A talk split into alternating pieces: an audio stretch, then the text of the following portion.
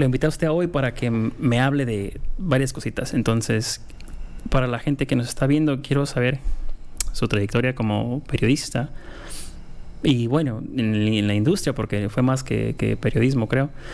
Y cómo le hizo para llegar a, lograr su carrera. Y la última es, hoy en día, que está bien difícil, está muy interesante, más o menos no difícil, interesante todo lo que es el noticiero digital, ah, los noticieros grandes como NBC, CBS, CNN y los noticieros de México que hasta hoy han sido nomás dos, tres grandes. Este, ¿qué, ¿Qué clase de futuro les ve a usted hoy en día? Como acabamos de YouTube y todo eso. Claro. Y este, me dé su perspectiva. ¿Todo?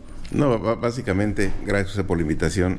Eh, de mi trayectoria te puedo decir, exactamente este año se cumplen 51 años de que empecé. Uf, 51. Sí, fue en 1969 cuando em, me empezó a gustar. De hecho fue en 68, serán 52 años prácticamente.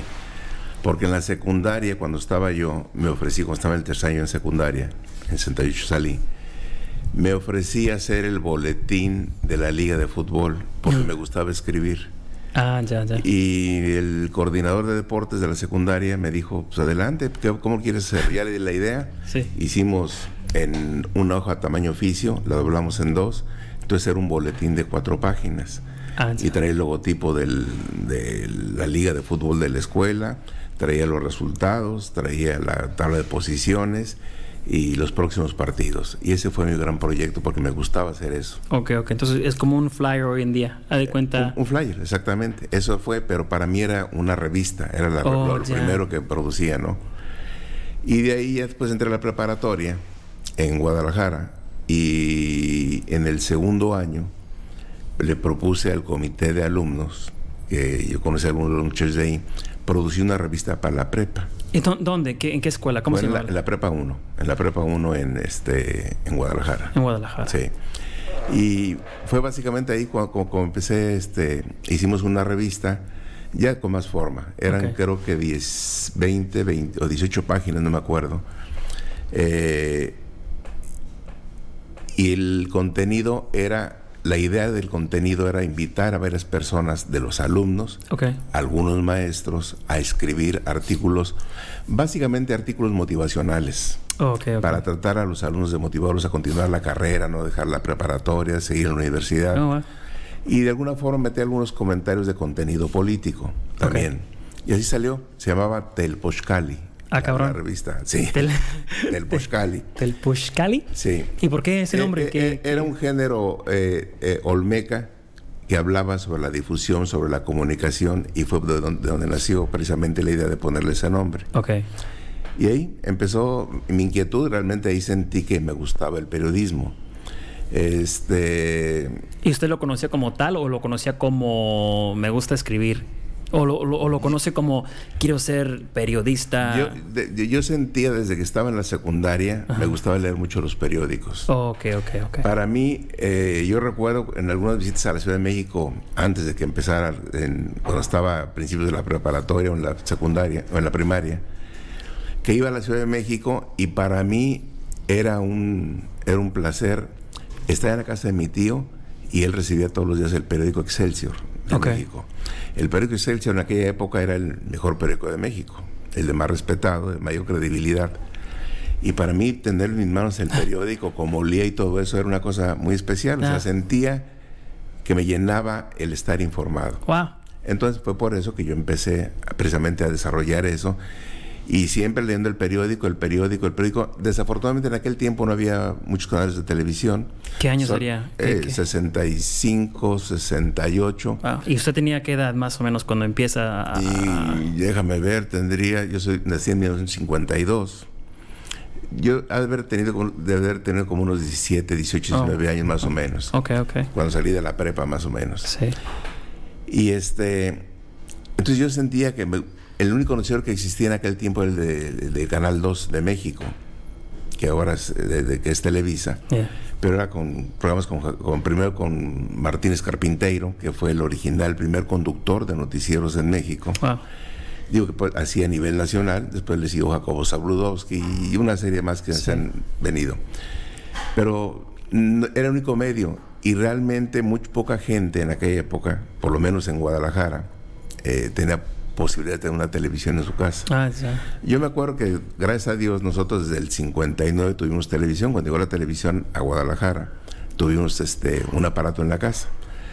Pero sí, pues, el noticiero era a las 10 de la noche y uno iba a la escuela temprano y lo acostaban a las 8 y media, 9 de la noche. O sea, era diferente, ¿no? Pero realmente me gustaba ver los periódicos, estar informado.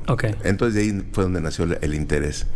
Ya después, estando en la universidad, haciendo precisamente la, la, revista de la preparatoria, empezó a nacer el equipo Leones Negros de la Universidad de Guadalajara en la segunda división de México.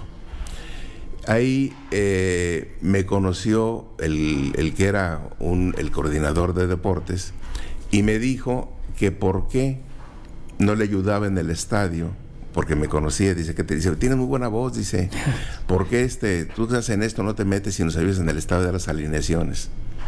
Y yo iba a los partidos a dar las alineaciones. Con su voz, su voz. sí, claro, ahí sentado en la tribuna con un papelito y con el micrófono en la mano y con el número uno, fulano de tal, con el número dos, fulano de tal, con el número tres, y fue cuando empecé ya a tomar contacto con el micrófono. Ok, entonces ya empieza en la universidad. En la Universidad de Guadalajara. Anunciando un equipo deportivo de, de la escuela. Sí, de los Leones Negros de la Universidad de Guadalajara. Ahí estando en esos partidos, conocí a Jaime García Elías. Jaime García Elías en aquel tiempo era el director de deportes del periódico El Diario de Guadalajara. Oh, wow. Entonces, en los días de partidos, él iba y me pedía la alineación, iba a los partidos para escribir, me pedía la alineación. Yo se la pasaba la alineación y hicimos amistad, nos fuimos conociendo. Él, como estaba solo en el periódico, se le dificultaba y sobre todo en los domingos. Me dice, ¿sabes que a veces no puedo venir? ¿Por qué no me hablas por teléfono? Y me dices cómo quedó el partido, más o menos cómo estuvo, y yo escribo la nota. Ah, perfecto. Y le hablé. En alguna ocasión le dije, bueno, ¿por qué no me da chance de a mí de, escribirlo? Ah, si te animas, órale. Nomás dice, nomás que tienes que meter al periódico después del partido. ¿no? Ahí empecé. Ah. Me dio la oportunidad, Jaime, de ir a escribir los partidos de fútbol y fue como precisamente empecé a escribir. usted en ese entonces, por decir así, lo que fuera hoy, un reportero de deportes. Exactamente, exactamente. Ah, Eso fue en el, en, el, en el 79 más o menos, 69, un año antes de la Copa del Mundo de Fútbol de, de, México. De México. Y ya para el, cuando llegó la Copa del Mundo, Jaime me acreditó y ya pude estar fue mi primer evento internacional en la Copa del Mundo del 70, trabajando como reportero. En México. Exactamente. ¿Y le tocó varios partidos en Guadalajara? ¿O ah, sí, no, sí, jugó, claro, ahí jugó Brasil, jugó Yugoslavia, no, Checoslovaquia y no me acuerdo qué otro, qué otro equipo, Inglaterra. Inglaterra, o sea, era excelente. Al final de cuentas, Brasil fue el campeón del mundo, o sea, ah. y además Brasil fue muy, muy especial. Yo pienso que todos los brasileños recuerdan a Guadalajara por el cariño que se le mostró a su selección. Oh. Pero ahí empecé mi carrera realmente. Y después de eso ya en el periódico el, Diario, después estuve como corresponsal del Heraldo de México, desde Guadalajara. Hice algo de radio en el grupo DK en Guadalajara también. Y luego me llegó como en 73 la oportunidad de hacer algo de televisión con, en Canal 6 de Guadalajara, un programa que pasaba los jueves a las 8.30 de la noche, que se llama Futbolerías. Y ahí empecé a, hacer su... Hacer televisión. O sea, ya había hecho radio, ya había hecho televisión. A los 4 o 5 años ya he hecho radio, televisión y periódico. Sí. ¿A qué edad? A los... Pues 50, 18, 19 años, 21 años, 22 años. O sea, es una experiencia grandísima en comparación de que hoy te toman, aparte de tus de tu universidad, todavía tienes que agarrar un, internado o alguien que te dé experiencia. A usted a los 17, 18 ya tiene la experiencia que muchos hoy en día no tienen a esa Claro, claro. Me tocó mucha suerte, me tocó mucha suerte. Y realmente ya hice, me desarrollé, eh, después tuve, me pasé a trabajar a radio en Notisistema, que era la cadena, o es, sigue siendo la cadena más grande de, estaciones de, noticias en, en México. Y Después en 77, 70, no, fue en 86, antes, después del Mundial de Fútbol, que ya lo había cubierto también aquí, cuando me, vine para Estados Unidos. Pero déjame decirte, en deporte me tocó muy buena suerte. Porque me tocó las cinco Copas del Mundo. Uf. Sí, la Copa del 70 cuando empecé precisamente en México, la del 74 que me enviaron a Alemania, la del 78 que fue en Argentina, me tocó los Juegos Olímpicos de Moscú en el 80, me tocó la Copa del Mundo de España 82 y me volvió a tocar la Copa del Mundo de México 86. Solamente trabajando cinco Copas del Mundo y unos Juegos Olímpicos. No, pues casi nada, señor Sí. Dani. No, hombre. Ya cuando me vine para Estados Unidos, después terminando, eh, terminando esa época, puro deporte, era lo que me dedicaba a puros deportes, me vine para Estados Unidos aceptando una invitación a Fresno de una persona que tiene una estación de radio, eh, Elías de Alba, que me trajo, me dice, ¿quieres irte para allá? Yo tengo una estación de radio y ocupo un director de noticias. Y me vine a trabajar a radio. Wow. Ahí estuve cuatro años. Después, en el 90, eh, conocí por casualidad al gerente de Univisión, que estaba, que estaba llegando, se pre- lo conocí accidentalmente, y me preguntó qué me dedicaba, le platiqué qué hacía, que tenía algún día de un programa matutino, que quería hacer algo di- diferente, algo nuevo, y me dice, pues te voy a dar la oportunidad. Me dio la oportunidad, y fue como empecé yo arriba Valle Central. Sí, sí, sí, un, un programa que hasta el día de hoy sigue al aire con Univision. en Exactamente. Sí. Este ya son 27, 28 años que tenía el programa. Ahí estuve yo ocho años. Entonces, el, el programa es de usted. ¿Usted lo, lo diseñó? ¿El concepto fue...? El, el co- tenía ganas de hacer el programa. Ajá. Y en, y en Canal 21 había una persona que era el director de producción, que era Jess González, que fue cuando me lo presentó Mario Carrera, que fue el gerente, que me dijo, "Pues, habla con, con Jess para que platiquen sobre la idea. Sí. Yo le dije, Jess, tengo, tengo ganas porque me gusta, soy periodista, quiero hacer este, este, este, este programa.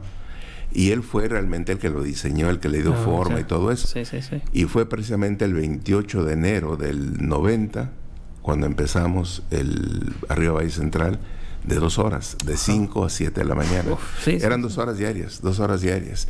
Se movió de horario de 5 a 7, de 6 a 8 y luego de, de 8 a, a- a 10, no, a 10 nunca llegamos, de 7 a 9, pero siempre dos horas. Ahí Sí. estuve 8 años. Wow, ok, sí, sí. Decidí regresarme a México en el, que fue en el 89, 89, 98, no, 90 y- 98, porque recibí una invitación para hacerme cargo del, de, de- de arrancar el proyecto del megacanal, del canal de televisión en Guadalajara de la, de la compañía de cable. Wow. Y fui a abrirlo. Ahí estuve año y medio. Y luego recibí una invitación para regresarme a Fresno por parte de Alberto Martínez, que era gerente de Telemundo, para venirme a hacerle noticiero a- aquí. Y fue Sí. como regresé a Estados Unidos otra vez. Y ahí estuve con, en Telemundo. Ahí estuve hasta el, que me retiré en el 2012. Y se retiró de, director de noticias, me acuerdo. O se hizo- porque todavía hizo en Fresno, después hizo Sa- San Francisco, ¿que no? Lo que pasa es que es- eh, Alberto era el gerente de las dos estaciones de Sí. Fresno y de San Francisco. Yo estaba primero, primero como gere- gerente de promociones. Después vino la oportunidad de crear el noticiero, llegaron recursos, creamos el noticiero aquí. Y después Alberto me llamó para que continuara con el proyecto de noticias para abrir el noticiero todos los días a las 6 y a las 11 en San Francisco. Wow. Yo estaba en las dos estaciones y me encargaba de promociones, me encargaba de producción Sí, y me sí. encargaba de noticias. Eran mil usos, me acuerdo, ¿no? De todo. Básicamente, o Sí, sea, sí. básicamente lo que era de la estación es el gerente de operaciones. Exacto. Era lo que hacía. Era el título como, tal. Exactamente. Sí, sí. Pero así, se ha pasado 51, 52 años en, en mi carrera haciendo un poquito de todo. No, pues un poquito de todo, nada más con las puras eh, copas del mundo, eh, como, o sea, son... Esas experiencias son las más bonitas porque yo, en, en mi, en mi punto, en mi perspectiva, me ha tocado nada más ver una y nada más era de, de noticiero. No era que estábamos ahí nosotros. Claro. Pero son muy interesantes y la noticia todos los días y los goles todos los días y los updates. Pero usted las vivió. eh, o Sí. sea, usted estuve ahí por ¿cuánto? cinco. En cinco. Sí. Cinco. No, señor Dani, eso es... O sea, hoy un periodista, eso es Claro, deseadísimo. son experiencias muy bonitas este, que dan la oportunidad de hacer cosas, este, de, de conocer cosas diferentes, Sí. de conocer a mucha gente. Y que realmente donde en este tipo de eventos es donde maduras periodísticamente. Ah. Porque te enfrentas a muchas dificultades. No es tan fácil. Una gente piensa ir a una Copa del Mundo es ir, sentarse en el palco, ver el partido, escribir o hablar y todo eso. Y no, tiene sus dificultades. Me acuerdo básicamente las dificultades lo que fue el Mundial de Alemania del 74 los Juegos Olímpicos del 80 en Moscú y la Copa del Mundo de España del 82, estábamos en horarios invertidos con México. Entonces, si yo quería, yo estaba produciendo programas para las 8 de la mañana en radio, entonces tenía que estar trabajando yo a la 1 o 2 de la mañana en Europa. Para mandar. Entonces, para mandar, para estar trabajando. Y uno se tenía que levantar, por ejemplo, estando en España, estábamos en su sede en Madrid, producía uno a la una, dos de la mañana, terminaba a dos, dos y media, se dormía uno y tenía uno que levantarse a las seis, siete de la mañana, dependía de fueras, porque de Madrid nos desplazábamos que a Sevilla, que a Málaga, o sea, había diferentes sedes, tenemos que ir a Barcelona, por ejemplo. Todo desvelado. Todo desvelado. Me acuerdo perfectamente cuando cubrimos la inauguración que fue en Barcelona del, del, Mundial, llegamos Trabajamos, escribimos, mandamos todo y nos regresamos a Madrid de Barcelona. Llegamos a las, ¿qué será? Como las 7, 8 de la mañana. Y de ahí había que irnos ya entrenamientos y todo eso. O sea, no, no duermes. Y ya mucha gente piensa que es muy, muy fácil. y no, no, no. Hay mucho sacrificio. Realmente uno dice, estuve en Europa, estuve en tal parte, en tal ciudad y conociste mucho. No vi nada. Conoce el estadio, el centro de prensa y esto lo que conoces. sí, sí. Porque realmente es difícil, o sea, vas a trabajar. Exacto, lo que iba a decirte, porque es trabajo y, y es, es, reportar cuando hoy en día la, información es más rápida, la información es en un texto o en un email o algo rápido digital, te llega toda la información. Pero en ese entonces ustedes tenían que editar todo, mandar, ¿cómo, cómo hacían para... Ah, porque, y mi pregunta es así, Hoy yo lo veo y lo veo bien fácil, ¿no? Sí. Por la tecnología que tenemos. Pero usted la tenía más difícil. ¿Y cómo le hacían eh, para hacer eh, su trabajo? Eh, era... Nosotros hicimos un convenio cuando fue el Mundial del 82, por ejemplo, en el 74 en Alemania, con el periódico Esto de México, el periódico deportivo Esto es el periódico, era, era el periódico de mayor tiraje, de mayor prestigio en aquel tiempo hicimos un intercambio porque ellos se mandaban su material por satélite, ah. un canal de satélite para mandar toda la información y fotografías y todo. Nosotros aprovechamos la señal de satélite para mandar a la Ciudad de México mi audio ah. y de la Ciudad de México por teléfono se pasaba a Guadalajara. Pero dices tú, bueno, si hubiera sido en este actual, en este tiempo actual, será facilísimo. Sí, se lo mando por WhatsApp. Un teléfono, WhatsApp, como sea, Y es instantáneo esto. Pero en aquel tiempo no, tenía yo que grabar las entrevistas, iba a las entrevistas, a los entrenamientos, grababa las entrevistas, las este, tenía que editarlas. ¿Cómo las editaba? Con otra grabadora. O sea, poniendo la, la bocina, reproducía la, la entrevista sí y la estaba grabando en la otra grabadora. Como un corte, un corte nada más para lo que necesitaba usted. Entonces, lo cortaba, lo volví, le regresaba poquito del tape, lo ponía, y si le quería agregar otra cosa, hacía la edición y le volvía a poner otra vez. Así era, como, como O sea, muy rudimentariamente. Sí, ¿no? Era... Que realmente era increíble. Inventándose las cosas, básicamente.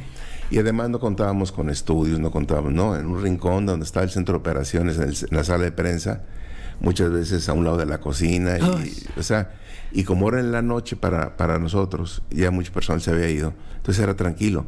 Pero hay que buscar espacios y estar con una mesita y haciendo todo ahí muy este curiositamente para poder mandar la información. sí, eso. Pero es como se aprende, es como se aprende. Ahora es muy fácil hacer todo eso. Y eso es un periodista que, que en sí está con una marca grande que, que, lo mandan la información a la Ciudad de México, a la Ciudad de Guadalajara. No es un periodista cualquiera. Eh, eh, ustedes estaban en, en, el momento como la mejor, ¿no? Con el mejor equipo en ese entonces. no es de que no tenían ustedes los recursos, tenían los recursos de su tiempo tenemos los mejores recursos de ese tiempo. El periódico esto tenía el canal de satélite, ellos mandaban todos sus todos sus, este, sus artículos y sus fotografías por el canal satélite. Yo aprovechaba el canal de audio de la señal de satélite para mandar a, México y de ahí conectaban el satélite, conectaban a una llamada telefónica de larga distancia entre México y Guadalajara. O sea que era era ser pirotécnico. Sí, era, era como cómo te las arreglabas para que llegara tu entrevista a, la televisión, básicamente, o a la radio en ese entonces. Exactamente. También. Entonces, si no, señor Dani, se ha aventado de varias. No, no, no, pero, es bonito. Es bonito porque te ayuda, te ayuda a crecer, a madurar, sí, sí, a que las cosas no son fáciles. Hoy el periodismo es muy fácil de llevarlo a cabo, no desarrollarlo, que es diferente llevarlo a cabo porque ahí la tecnología, los micrófonos, las cámaras, las señales de internet, o sea, es muy fácil. Sí, sí. Eh, la tecnología avanzó, así es de que se nos hace más fácil claro. a mandar cualquier señal. Y eso es lo que también le estaba yo preguntando en la última pregunta que le hice, porque usted ha pasado por diferentes etapas de lo que es un periodista. Y hoy en día, aparte de que la tecnología ya está más avanzada, eh, la gente tampoco ya no cree en el periodista, eh, cuestiona mucho las, las cadenas o, igual hasta el mismo presidente de un lado o del otro, cuestionan lo que dice la... Eh, cualquier historia de ellos, por decir así. Y también cualquier historia que sale en YouTube o en Facebook, porque ya no sabes ni qué creer. Entonces, estamos en una etapa de que cualquier persona que tenga un micrófono, ya ve, aquí estamos nosotros, este, puede hacer noticias o puede dar su opinión como una noticia. ¿Cómo uno aprende a, ver las diferencias entre una y la otra? Y también que ya no hay periodismo como es, como era antes, o ¿Qué pasa con esa persona que va a ser o quiere ser periodista que dice, bueno, pues nadie cree nada, nadie está pagando, no funciona, es, uff, ya no hay que hacerlo? ¿Cómo lo ve usted hoy? Lo, lo que pasa es que yo siento que la tecnología nos ha convertido todos en reporteros. A todos. Todos nos dimos reporteros, todos opinamos, todos decimos. Exacto, eh, exactamente. Pero yo pienso que se sigue manteniendo. O sea, si tú ves, por ejemplo, las cadenas. Y si ves este eh, ABC, NBC, CBS, este, y los canales de cable, Fox News o CNN o MSNBC. O sea, tienen personas de mucha capacidad, que son periodistas, que son gente preparada, que, desafortunadamente el problema es que la audiencia, el grueso de la audiencia de la gente, no ve esos canales de televisión. Si tú ves, ayer estaba yo checando los ratings, los, números de audiencia que tienen las cadenas de televisión abierta. ABC, CBS, NBC. Y es increíble que en una población de 330 millones en Estados Unidos, sus audiencias, la de ABC, que es la que tiene mayor eh, audiencia, anda sobre los 8 millones y medio. Eh, NBC anda sobre los 8,300, como 200 mil de diferencia. CBS anda muy 6.8 más o menos de millones. O sea, realmente estás hablando apenas de, no sé, de, porcentajes mínimos. ya la gente no ve televisión. Eh, los canales de, cable pasa lo mismo. Tienen audiencias, sí, tienen mucha presencia en eventos importantes, pero la gente no los ve. La gente anda en la calle, anda en el teléfono. Exacto. Anda en la computadora. o sea, entonces la percepción que se tiene de la gente es que ya no hay credibilidad. No, la credibilidad sí existe. Vete a un canal de televisión, cualquiera, no estoy señalando una preferencia, pero vete a, una, a, una, cadena y tú ves gente seria, formal, preparada, cosas bien producidas, bien documentadas, bien investigadas. Entonces, ese es periodismo. ¿Usted piensa que entonces ellos están, eh, eh, se están perdiendo de su audiencia o es una audiencia ahora que no entiende lo que es la televisión y lo busca más digital. A lo mejor, no, es que no lo entienda, José, no es que no lo entienda, a lo mejor sí, sí lo entiende. Lo que pasa es que no hay tiempo. y además eh, la gente nos hemos mal acostumbrado a traer el teléfono en la mano y hacer eso. Incluso si estamos en la casa, no estamos viendo un, la, televisión. No, no, no, ya Estamos sentados en la cama, en un sillón, en una silla, estamos en, parados en algún lugar, estamos con el, teléfono. haciendo otras cosas que no son este si realmente quieres informarte le hacemos más caso a lo que opina fulano mangano perengano lo que mandaron lo que dicen que se dijo o un video que hicieron fake por ahí que y eso es lo que la gente está siguiendo. Sí, eso, eso. y dices ya, ya no hay credibilidad todo pues sí busca los canales adecuados para poder informarte. Si quieres realmente conocer de una posición seria formal que te informen que te orienten realmente de un, de un, de un hecho, de un acontecimiento. Entonces es más como hoy en día el que quiere informarse, como los 8 millones de, o 3, 4 millones que ven, son muy pocos a comparación de lo que se está viendo, lo que se cree como en Facebook, por decir así. Otra cosa que, que yo y usted hemos hablado en mucho tiempo es que la gente tampoco no, no lee no la noticia. Eh, entonces se ha perdido eso del periodismo en periódicos, en papel y ha regresado, no ha regresado, se ha movido a digital. Claro. Pero el periodismo como tal todavía existe en las redes, en las redes, en la internet. Pero la gente no la está buscando así, la busca como video, lo busca como rápido, lo busca como simple. Usted ve la etapa donde está el periodismo en papel y también usted ve la etapa donde se está yendo. Es más fácil y es más rápido conseguirlo en nuestros teléfonos. Claro. Pero usted recomienda también que lo vayamos a buscar en, escrito. Es que tiene que ser, o sea, hay organizaciones periodísticas muy serias, muy formales, New York Times, Washington Post, Los Angeles Times, o sea, organizaciones como McClatchy, del Fresno Bee, por ejemplo, o sea, son organizaciones serias que se dedican a informar. ¿Qué es lo que ha pasado? Su negocio ha venido a menos porque la gente ya no compra el periódico. Sí. Ahora consulta el teléfono pero desafortunadamente no busca, no van al fresnobee.com, no van al New York Times, eh, no van al Washington Post, no van a Los Angeles Times. No buscan, ellos buscan lo que les llega por otras partes y lo que dice fulano, mangano, perengano. O sea, es lo malo que, que no buscamos, tenemos el acceso, pero no lo utilizamos. Oh, entiendo. O sea, Ese sí es buen eh, pues está a la mano la información. Dices tú, es que todo el mundo es reportero y que aquí dicen que fueran... es tan sencillo como ir surge una noticia, surge una duda, tienes una pregunta, hijo, eh, dicen que Trump dijo esto, que ah, López Obrador dijo lo otro, o que esto, que pasó esto, que, que, la bolsa de valores se va a caer, o que esto y que el otro, pues estaban diciendo que va a pasar y que la recesión. Vete a una página de negocios del New York Times y busca los artículos, ahí hay referencias, recesión en Estados Unidos, le buscas y ahí te van a decir cuál es la verdad, por lo menos lo que es lo oficial, lo que la Reserva Federal está diciendo, lo que el Banco Mundial dice. O sea, pero no nos dejemos llevar por opiniones y comentarios que la gente inventa cosas. Vamos a fuentes eh, confiables a informarnos de lo que queremos conocer. Y, hoy en día, por decir así, como usted me acaba de mencionar varias, pero si esas, esas organizaciones, porque ya hoy en día tu teléfono es el que te, te manda las notificaciones, yo no sé de ellas. Ya, yo crecí en una etapa donde eh, televisión, por decir así, y digital, como lo que es la generación de hoy. Entonces yo en español ¿Dónde veo las cosas? Ya me mencionó varias en inglés, pero en español, ¿dónde, puedo cerciorarme yo de que esa información sea buena? Hay, hay, yo siento, para mí. Para usted, sí. ¿Qué recomienda usted? un medio que no es ni de México ni de Argentina, eh, que no es de Puerto Rico, o sea, un medio hispano que realmente y que está reconocido mundialmente, que su página es la más vista en español en cuanto a noticias se refiere, que es la más seria y que te informa de lo que pasa en México con detalle, con otra postura, con otra posición, sin, sin algún estar de, un lado o de otro. Sí. El País de España. Oh, Elpaís.com.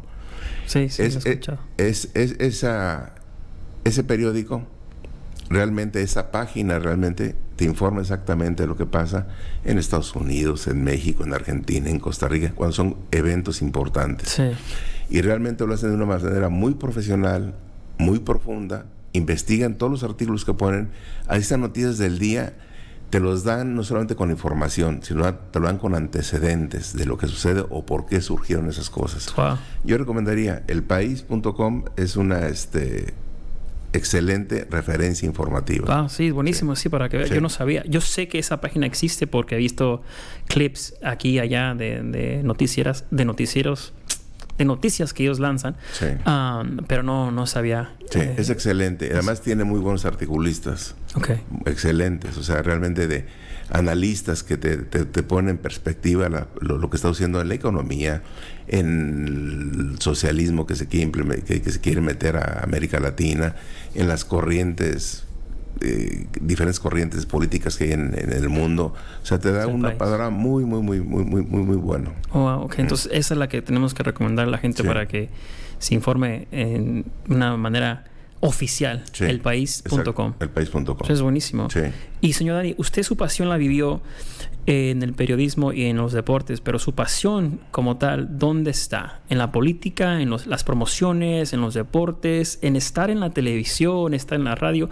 ¿Qué es lo que lo llama a, esta carrera y qué lo, lo, mantiene tanto tiempo en ella? Porque hay algo entre, como gente, como por decir con nosotros de la industria, que queremos trabajar en la industria, ¿verdad? Pero a veces queremos trabajar en la industria para ser famosos. Sí.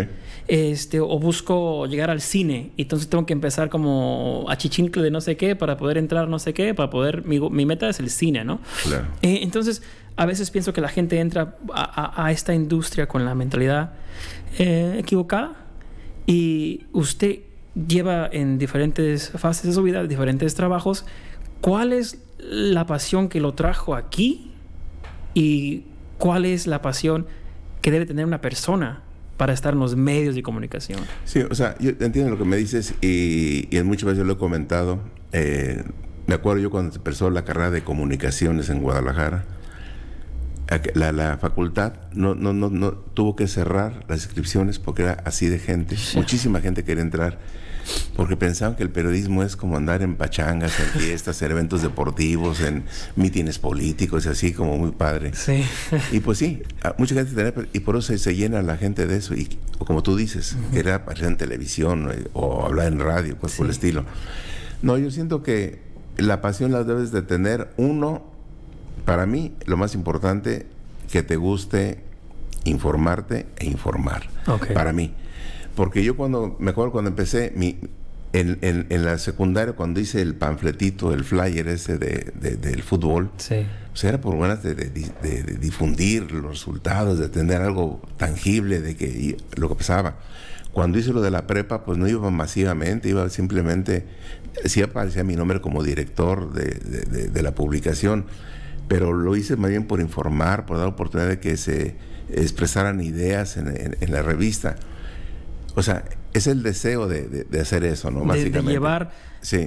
de informar a la, a la gente, sí. eh, perdón, a la gente, pero es de decir, quiero informar a la gente en televisión, quiero informar a la gente en radio, no, nada más sé esto, que aprendí esto y quiero quiero llevarlo a cabo. Okay. Quiero llevarlo a cabo, porque sí, este, yo nunca me puse como decir, ay, quiero llegar a la radio, quiero hablar en la radio, quiero aparecer en televisión, o quiero hacer eso. No, no, no, simplemente era el deseo, el gusto de que me gustaba las noticias, me gustaba estar informado y quería difundir las cosas o expresar ideas, okay. expresar opiniones, básicamente.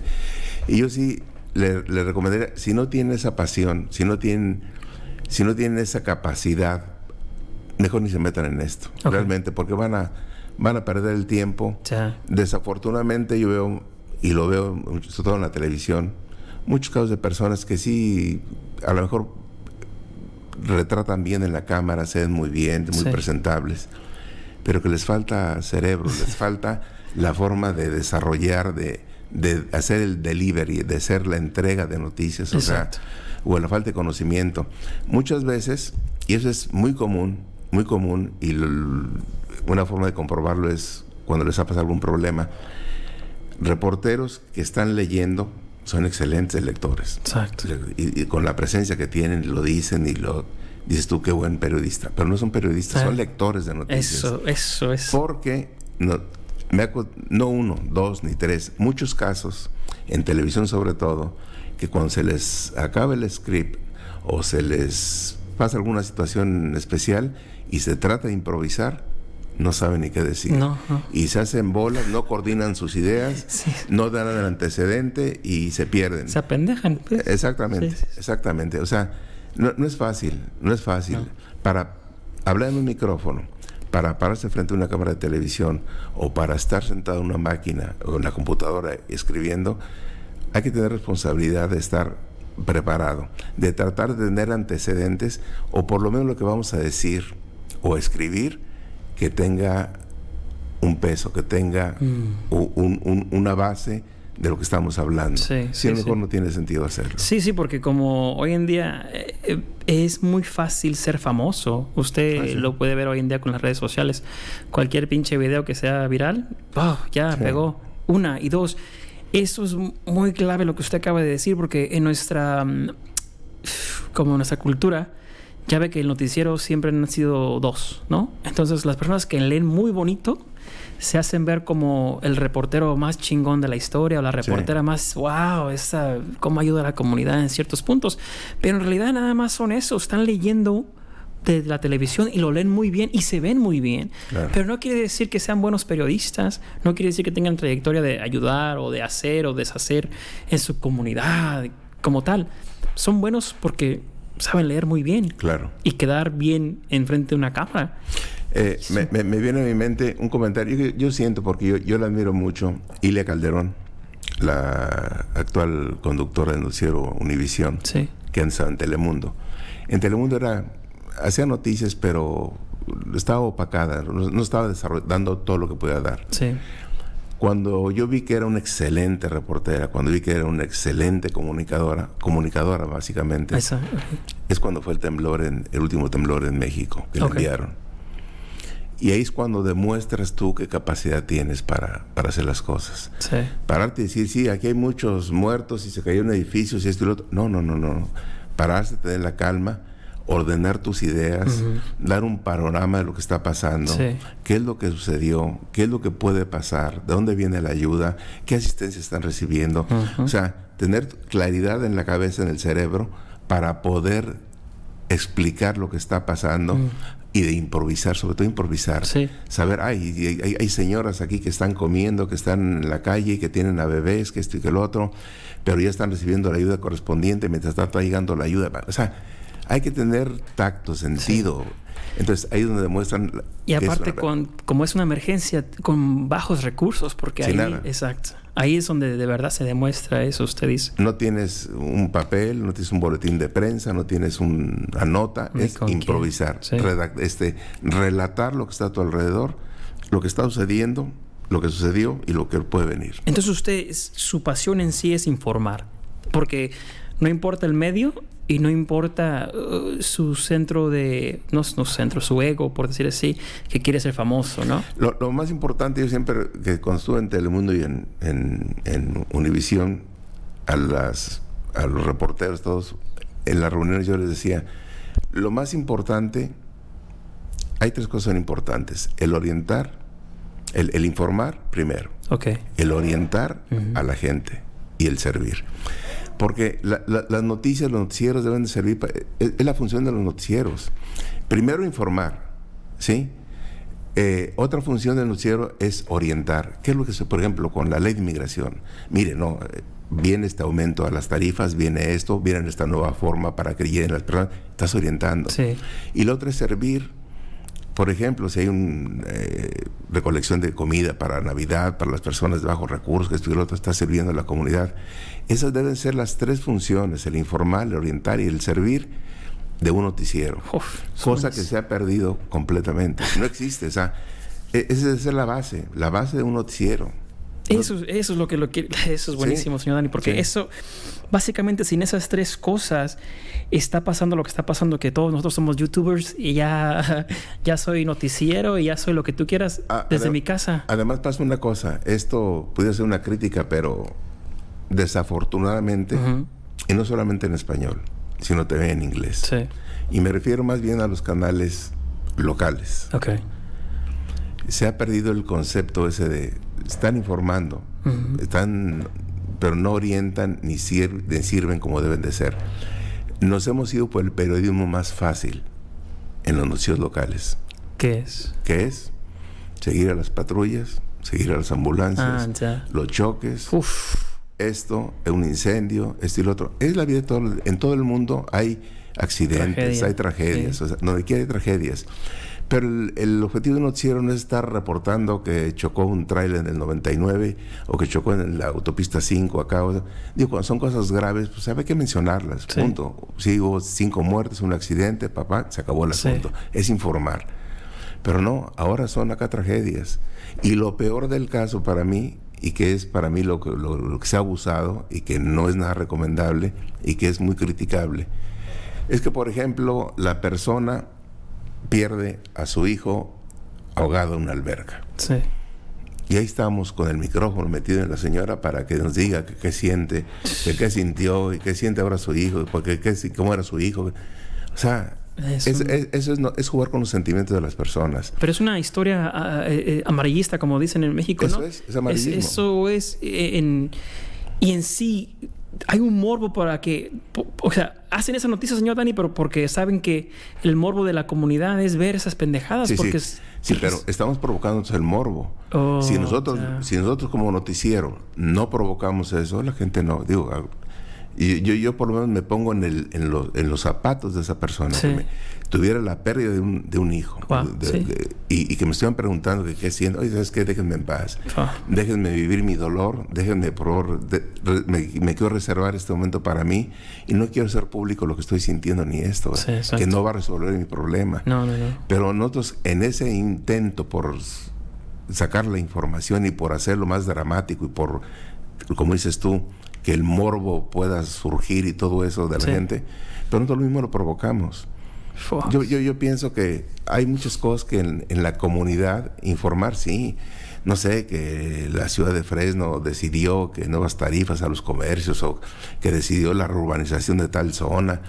Hay, hay muchas cosas que se pueden ah, este, informar Sí. eh, cosas de comunitarias. Hay, hay tanta ayuda en tantos programas estatales como federales y locales que la gente no se da cuenta. No, no, hay que sacarlos, decirle, para sacarle provecho a los recursos que generan los mismos impuestos que generamos nosotros, sacarle provecho para la gente. Sí, sí. su- Básicamente informar la- las cosas que afectan a la persona, que son parte de tu comunidad, que Claro. sean... Y no nada más hacer el drama por los clics, porque viene siendo los Sí. clics lo que está buscando hoy el periodismo. Sí. Y esa es la pregunta que, le- que, que, que antes de que empezamos a hablar de lo que es hoy, la diferencia entre hoy. Entonces, ¿cuál es la línea, el margen de decir soy amarillista y sigo las ambulancias y los la, policía o informo? Porque tiene que haber un- un- una línea ¿no? que no debes de pasar. ¿Y cómo la distingue uno como director de noticias? Es, es- es el sentido común. El sentido común. Si yo veo que hay un temblor con epicentro en, en Selma y que l- los caminos están destruidos y que hay posiblemente muertos y que hay personas que ocupan, están incomunicadas y todo eso, es noticia. Es noticia. No ir a hablar con la persona que perdió el, dentro de la noticia. Una cosa es informar Sí. el hecho que tembló, que hay cuantificados tantos daños en personas, en- ese, esa es la noticia, es el hecho. Sí. Otra cosa es ir a preguntarle al señor que perdió a, a- a su hijo o a su esposa, que se le cayó el techo encima. Como, noticia, como noticia, la persona perdió la vida cuando se desplomó el techo y le pegó en la cabeza. Punto. Esa fue la noticia. Sí. El ir a decirle, oiga, ¿y cómo era su esposa? Eso, y, y cómo era, era muy buena persona, que esto y que el otro, y, que, y cuántos niños deja, que esto, no, o sea, esas son cosas ya que son al margen completamente Ya. del aspecto informativo. Entonces es el, es el sentido común lo que te va a decir dónde está la noticia. Guau. ¿Cuál es noticia y cuál es amarillismo? Ya. Tú sabes, o sea, la- el hecho es uno. Después del hecho, lo que tú le saques, eso ya es amarillismo. Y, y- y como director, usted entiende eso, pero su contrincante, la cadena no sé cuál, ellos sí son amarillistas. Y ellos sí sacan todas las noticias. Es- ellos y son un show entero de drama y de ambulancia y policía y todo. Y sus ratings hoy dicen, ya bajaste los ratings. Usted tiene un trabajo que hacer que es tener sus ratings altos y mantener a la gente informada a la misma vez. Así es de que ya su jefe o su equipo de ventas, porque eh, es un negocio lo que es un noticiero y es el problema de eso, grave problema que existe dentro del, del departamento de ventas. Vender un noticiero es nuestro trabajo como cadena de televisión. Claro. Ahora, vive de usted dentro de eso, eso es un producto de ventas. ¿Cómo le hace para decirles a ellos, no, no, no, no, no, yo voy a informar y no voy a estar haciendo drama con, con mi noticiero, por decir así? Si te lo digo de forma dramática, es que perdimos la batalla. Fuck. Sí, la perdimos. O sea, porque ante los antecedentes, un gerente, un gerente de ventas, Sí, que te digan, ¿sabes qué? No tienes números. exacto. Es ¿A quién te vender? que vives y Punto. mueres por los pinches números. Entonces, perdimos la batalla. Está perdida la batalla en ese sentido. Ah. No hay forma, no hay una fórmula que te diga así, de esta forma podemos hacerle para que suban tus ventas, ¿no? Desafortunadamente la gente lo que busca es el accidente, esto, la hemos mal acostumbrado a la gente. No hemos hecho... Yo quisiera ver, por ejemplo, un noticiero nacional de aquí de Estados Unidos, cualquiera, de cualquier cadena, ABC, NBC, CBS, cualquiera Sí, si hay un hecho dramático, los, en la mañana que hubo tres muertos en una base naval en Pensacola, en Florida, bueno, es un hecho, sucedió, Sí. se acabó la noticia, pero hablan de, hablan de política, hablan de otras cosas, hablan de... No se meten a hablar de tragedias, tragedias, tragedias. Digo, solamente que se desborde un río y se lleve a 40 personas. Sí, como tiene un balance, ¿no? Claro, claro. Es el hecho. El hecho no lo puedes mencionar. Ok. Oye, un, se volteó un tráiler y derramó 40 mil litros de petróleo en la autopista. Es un hecho. Sí. Está bien, repórtalo, ¿sí? Sí, sí, sí. Causó este tráfico y colas de automóviles. Es el hecho. Sí. Pero no me sales con que van a hablar con la señora que vende tamales enfrente y que le afectó el negocio y cómo le afectó a usted esto, que ya no pasen por aquí. O sea, hay que ser muy conscientes, Sí. usar el sentido común para poder eso. Pero sí, en la batalla, la batalla está perdida en ese Claro. sentido. Vamos. No, no hay, no hay forma de, no hay forma de. Entonces, ¿cómo existe o fuera noti- la la noticia tiene que existir? Se lo pongo así de fácil. Tenemos que informar de una manera u otra. ¿Cómo le podemos hacer para darle a la gente eso que están buscando? Eh, un noticiero local o un reportero que viene em- empezando su carrera, ¿cómo esa persona puede decir, cabrón, pues tengo que pe- pelear esta batalla para informar y sin hacer ah, drama y sin hacer amarillista y sin hacer tanta pendejada para cumplir sus tres puntos de usted. ¿Qué le puede decir a esa persona hoy en día? ¿Qué, haz- qué tiene que hacer un director o un reportero? Es que hay que cambiar la mentalidad, te digo. La batalla está perdida porque la mentalidad, comercialmente hablando, Ah, sí. eh, eh, está perdida. Eh, pero eh, la persona, el periodista no debe perder eh, lo que es su sentido de, de su meta, su, su propósito, de saber que es básicamente informar, de orientar, de servir, básicamente es saberlo. Pero yo sé que tampoco el reportero o la persona va a luchar contra una organización que sabe que tiene que hacer Su trabajo. su trabajo y tiene que ser dinero a través de qué? De un noticiero atractivo, amarillista, para poder jalar gente. Sí. Desafortunadamente, los, los mm, noticieros de mayor audiencia en español son precisamente los de amarillistas. Sí, todo lo que cubre el narco. y- Al, al Rojo Vivo y Primer Impacto, esos noticieros tienen mayor audiencia que los noticieros nacionales de ellos. sí, sí. O sea, llaman más la atención. Es, es el morbo de la gente, pero lo hemos provocado nosotros. Sí. Nosotros lo hemos provocado. Aunque también, este, y desafortunadamente, el tipo de audiencia que tenemos aquí en Estados Unidos, eh, me refiero, gente trabajadora, gente que viene de bajos recursos muchas veces, un gran Sí. porcentaje, sí, sí, sí. viene a trabajar, viene a hacer todo eso. Y desafortunadamente, desafortunadamente han sido personas que tienen poca preparación. Sí, sí, sí. Entonces, se ha aprovechado todo eso para tratar de... Porque yo siento que en ciudades como Boston o en Washington, no sé, en San Francisco, hay noticieros más serios y la- mucha gente con otro tipo de preparación ignora ese tipo de programas, no les da atención a eso. Se informa de lo que pasa, pero no les da atención o no consumen ese tipo de productos. Sí, sí, sí. Entonces, es también en base a que los medios se han aprovechado de, De ese la- tipo de audiencia. Sí, de, las- de su comunidad que, Exactamente. que entienden. Como una muy buena quote um, que Trump cuando iba pa- a correr de presidente que dice que él quería ser republicano porque la audiencia era tal, tal, tal. Entonces él entendía la base Sí. y le habló a esa base y le dio por ahí y ganó. Claro. Entonces el noticiero cuando sonda, cuando está viendo dónde está su gente, su audiencia, si ve que es por este lado, pues le van a dar por ese lado, ¿no? Claro. Es- y eso es desafortunadamente lo que está pasando, que crean esos morbos, Ujú. a cliquearle a- o presionar los botones que dan drama en ese Claro, sentido. Claro. No, señor Dani. Entonces, ahora, su, su pasión fue de informar siempre. Ya nos contó un poquito su historia. Nos contó de, de- de cuando empezó. Hoy en día, con todos los acontecimientos, que regresamos a esta pregunta, ¿usted piensa que el futuro del noticiero, el futuro del periodismo, el futuro, ¿dónde está? Eh, en las cadenas grandes hablamos, eh, en las cadenas chicas, en YouTube, en... ¿Dónde viene la próxima generación de noticias? Sí, y le voy a ser muy claro, hay cinco o seis cadenas, pero en realidad son los mismos dueños.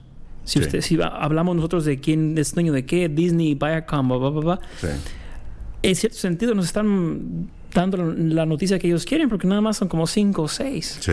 Entonces, esa también es otra perspectiva que tenemos que hablar de las noticias grandes. Son los dueños, son los mismos dueños. Así es de que, ¿dónde está el futuro de la noticia neutral? ¿Dónde está el futuro de la noticia? ¿Para dónde va? Usted como la que ya ha habido la transición desde que empezó con el panfleto a hoy que salió de noticias, ¿dónde está el futuro del noticiero? El, futuro está en los, medios electrónicos, en el que tenemos alcance de la mano, en los teléfonos. Eh, o sea, ese es el futuro, realmente. Tenemos que ubicarnos en esa realidad. Ese es el medio. Es el medio. desafortunadamente, deben de surgir dentro de, dentro de ese medio, deben de surgir corrientes serias que ayuden a informar. No hay forma de controlar. O sea, no hay forma de controlar de que va a cambiar, por lo vamos a cambiar esta forma, vamos a reglamentar que se haga así la información. ¿no? esto ya está abierto. Cada periodista, cada persona es un periodista y cada, o sea, cada quien piensa diferente. Y van a seguir surgiendo miles y miles de canales de información y todo eso. Pero ahí es donde entra el, eh, eh, el sentido común de alguien que empiece un medio formal, que informe y que la gente tenga sentido común para cuando, lo que decía al principio, que busque ese tipo de medios para informarse realmente cuando quiera saber algo formal. No dejarse llevar por la información, porque ya estamos metidos en un, en un, en un momento en que nos llueven las noticias de, diferente tipo y de una noticia vienen 500 versiones. sí, sí, sí. Entonces, ahí entra el sentido común, pero también tenemos que educarnos de buscar los canales adecuados de cuál saber cuál es el que realmente nos está dando la noticia Entonces, y no la distorsión. Como usted dice que el futuro no está en la noticia hoy en día porque todos somos reporteros. El, futuro está en la persona que busque los medios para informarse correctamente. Así es. debe de ser, debe de ser. O sea, si una persona quiere seguir buscando accidentes y muertos y eh, los canales de narcotráfico que son tienen una audiencia tremenda. Pues, lo va a seguir buscando. Pero las personas, digo, ¿dónde está el futuro? Pues el futuro está en uno mismo. Ah, ya. Si yo quiero estar informado, yo busco los canales adecuados para informar. Buenísimo. Sí, porque no hay forma de, controlar. Nadie nos va a ordenar, nadie nos va a organizar. Esto sigue creciendo, creciendo, creciendo. Y la única forma de organizarnos y saber si queremos ser informados somos nosotros mismos. Buscando los canales adecuados, que sí los hay, para informarse y actualizarse. Ah, entonces está mm. nosotros. No, no, buenísimo, buenísimo. Sí, señor Dani. Entonces, ahora, una pregunta que, que como noticiero ya nos dijo más o menos, pero como usted, como persona, su pasión de usted, para poder lograr todo lo que ha logrado, porque eh, hasta cierto punto cosas le han caído a través de personas o suerte, como usted lo mencionó, pero usted tuvo que haber hecho algo para estar en los medios de comunicación, mantenerse, subir, ¿qué recomienda para una carrera de, de, 50 y pico de años? Sí, 52 años. ¿Qué tiene que hacer una persona para mantenerse y seguir echándole todos los kilos y a veces que no se nos muera la pasión, porque la pasión a veces también se nos va. esa es la palabra clave, tener pasión, que te guste lo que, lo que estás haciendo. Okay que no lo hagas por conveniencia, porque, ah, porque me pagan bien, aquí salgo una televisión, aquí me voy a quedar, pero me gusta más trabajar en un banco. No, no, no, que te guste hacer eso. Okay. Este, habrá personas que tengan muy bonita cara y que puedan registrar muy bien en la cámara y que puedan leer bastante bien, pero no son periodistas, no llevan la pasión de que les guste el periodismo, informar, básicamente. Sí. Hay, veo programas de espectáculos donde sí, con minifalda y con escotes y todo eso y hacen otro. No son periodistas, son personas que nomás hablan de chismes y esto, pero no son periodistas, no son comunicadores realmente. Se aprovechan las cadenas o los medios de tener a gente atractiva, de explotar ese ángulo para poder tener audiencia. Pero no, pero es la pasión, es la pasión que tengas tú por hacer eso, que te gusta hacer lo que estás haciendo. Yo realmente yo hasta la fecha me levanto y veo dos, tres páginas en el teléfono de noticias, El País, el New York Times, veo de México el Universal y busco, o sea, busco diferentes para saber por lo menos cómo amanecí, cómo amaneció el mundo, ¿no? Pero es la pasión que tienes por eso, ¿no? No decir, ya no trabajo en televisión, ya no, ya no, ya no busco noticias. No, no, no. hay que estar permanentemente informados. Sí. Porque es cuando, de- de- cuando tú encuentras que es tu pasión es, Ya. es- es la noticia. Sí, sí, porque es algo como quien dice en inglés que es muy cliché, do what you love, ¿no? Haz lo que, te, que amas hacer, pero hasta cierto punto usted tuvo que, o ha pasado por varias cosas, muchas, muchas cosas diferentes. Entonces, lo que lo ha manten- mantenido ah, cambiando, porque se fue para Estados Unidos, se fue para México, se regresa a Estados Unidos, hizo varias copas mundiales, ha hecho periódico, ha hecho radio y televisión. Entonces, en todas esas etapas, lo que lo mantiene es la pasión que usted tiene por comunicar. Claro. Entonces, alguien que, que va a empezar tiene que gustarle, tiene que tener esa pasión, tiene que gustarle el informar y estar informado. Ahora, usted se sale, ya se retiró, Ya está ah, en su casa tranquilo. La persona que viene hoy eh, en día a día que querer ser periodista, ¿qué pasa pa- si pierde esa, esa, esa pasión? O sea, ¿cómo encuentra el día, el día para seguir reportando? ¿Cómo encuentra su, fuck, le voy a echar ganas porque puedo seguir subiendo, lo que sea? ¿Qué le puede decir una persona que pierde su pasión o pierde el camino, siendo que es periodista, que le encanta, que le gusta, pero no, no le dan el trabajo que, que, él desea, como descubrir lo que él quiere, o está en la tele como él quiere, o informar en la radio como él quiere. No, no se le ha dado esa oportunidad, o no, si está en una, no es con la que él quiere y quiere una más grande, lo que sea. ¿Cómo seguir esa pasión, que se, que se quede ahí, que esté viva? Yo pienso que si, si, si no quieres continuar es que no tienes pasión. Pero sea, o sea, la gente se desanima de vez en cuando ya. bueno, ¿usted se entiende? desanima, pero se desanima por falta de oportunidades a lo mejor. Sí, sí, sí, pero, sí. pero es diferente tener la falta de oportunidades de lo que es tener una pasión. Ah, ok, ok. Eh, sí, eh, perfecto. Sí, buena, buena pregunta. Buena, Buen concepto. Entonces, ahora eh, la pregunta es, si no se me ha dado la oportunidad y me quiero rendir, mejor pre- pregunto eso.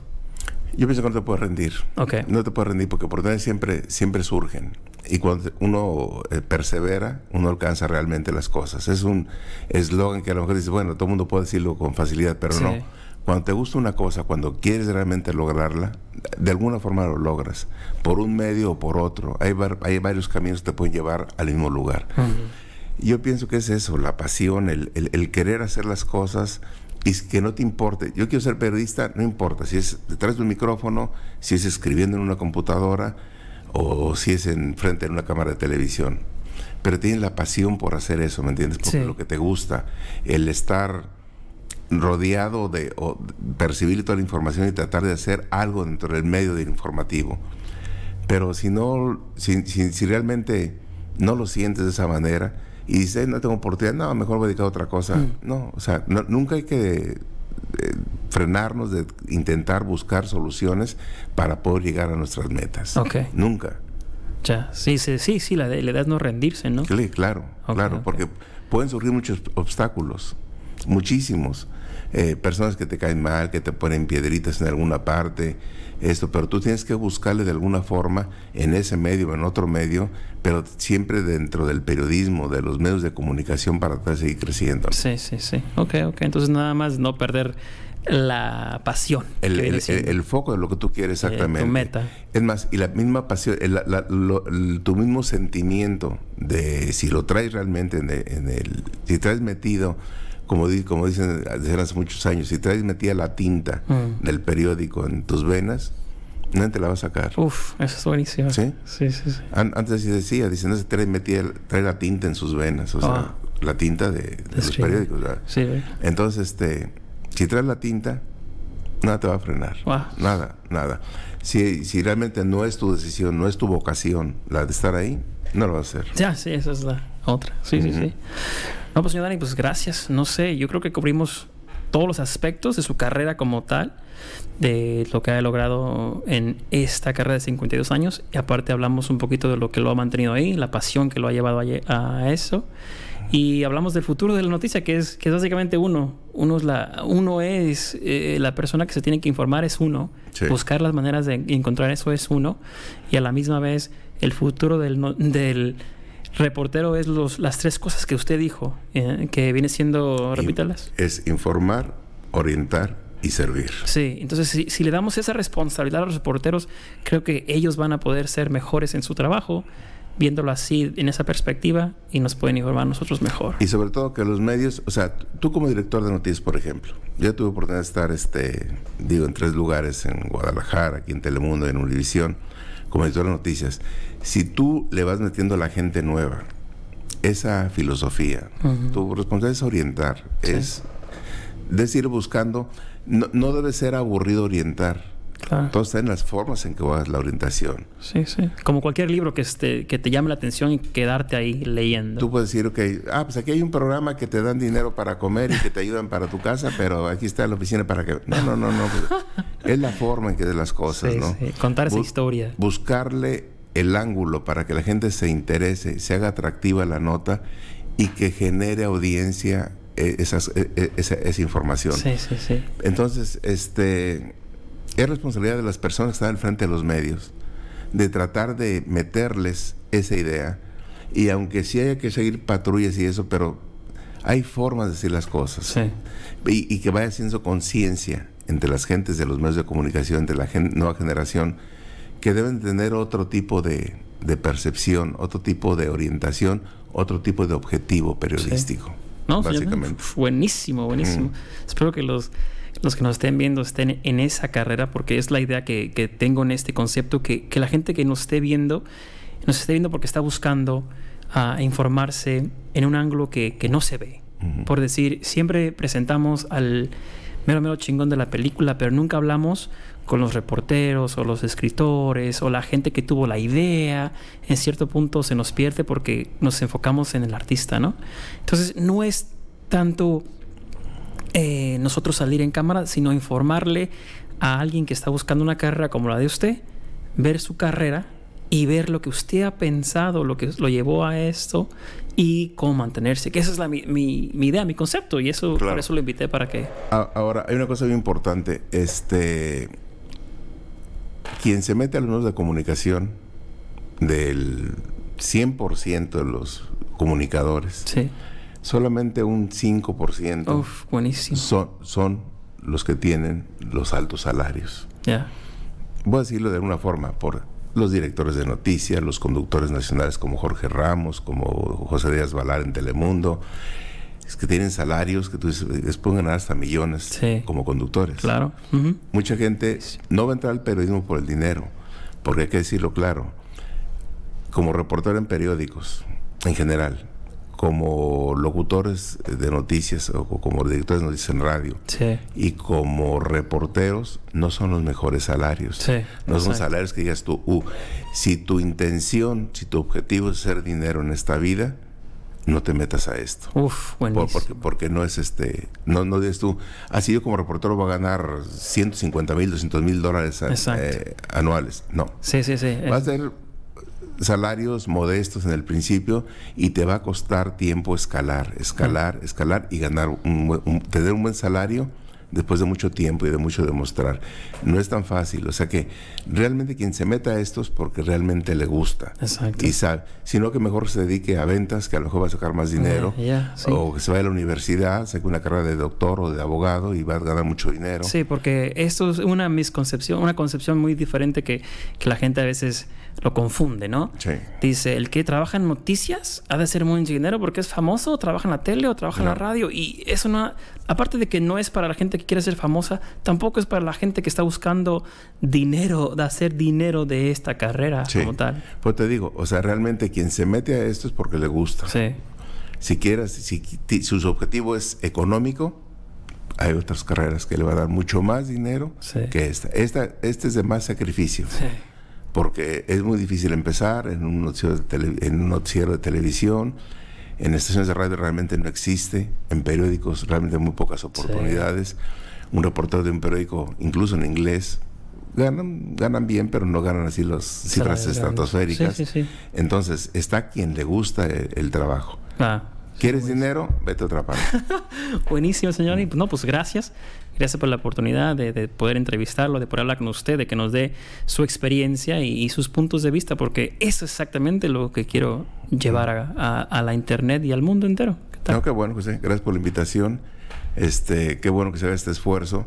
Sobre todo, con este esfuerzo se están cumpliendo uno de los objetivos, Sí. que es el de orientar. Sí, sí, sí, exacto. Sí, no estamos informando a la gente porque no tenemos que informar No. nosotros, no estamos sirviéndole porque no, estamos orientando a la gente para aquellos que quisieran entrar al negocio, pues sepan a qué le tiran Sí, y que no es fácil, ¿verdad? Exactamente. Gracias, señor Dani. Gracias a usted.